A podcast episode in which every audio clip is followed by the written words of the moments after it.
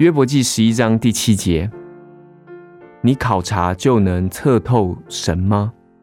你岂能尽情测透全能者吗？不幸与失望，可能常常让我们好像发现到神的全能有限，使我们怀疑神的大能和爱。因此，我们不敢完全安息在他的慈爱之中，也不愿将人生之谜交给他来解答。记住，以上情况乃是出于不幸。我们的信言永远不能测度神那高深莫测的爱，也不能达到神全能的极限。神是永恒、无限、绝对的，他的爱有如海洋。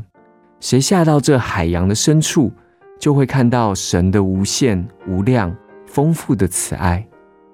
将自己投入这海洋，你将被这爱所包围并浮起。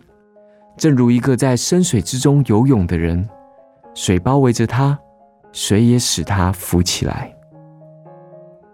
谁能测度神能力的限度呢？神能力的极限又在哪里呢？全能及无限，你怎么可以怀疑呢？约伯记十一章第七节：你考察就能测透神吗？你岂能尽情测透全能者吗？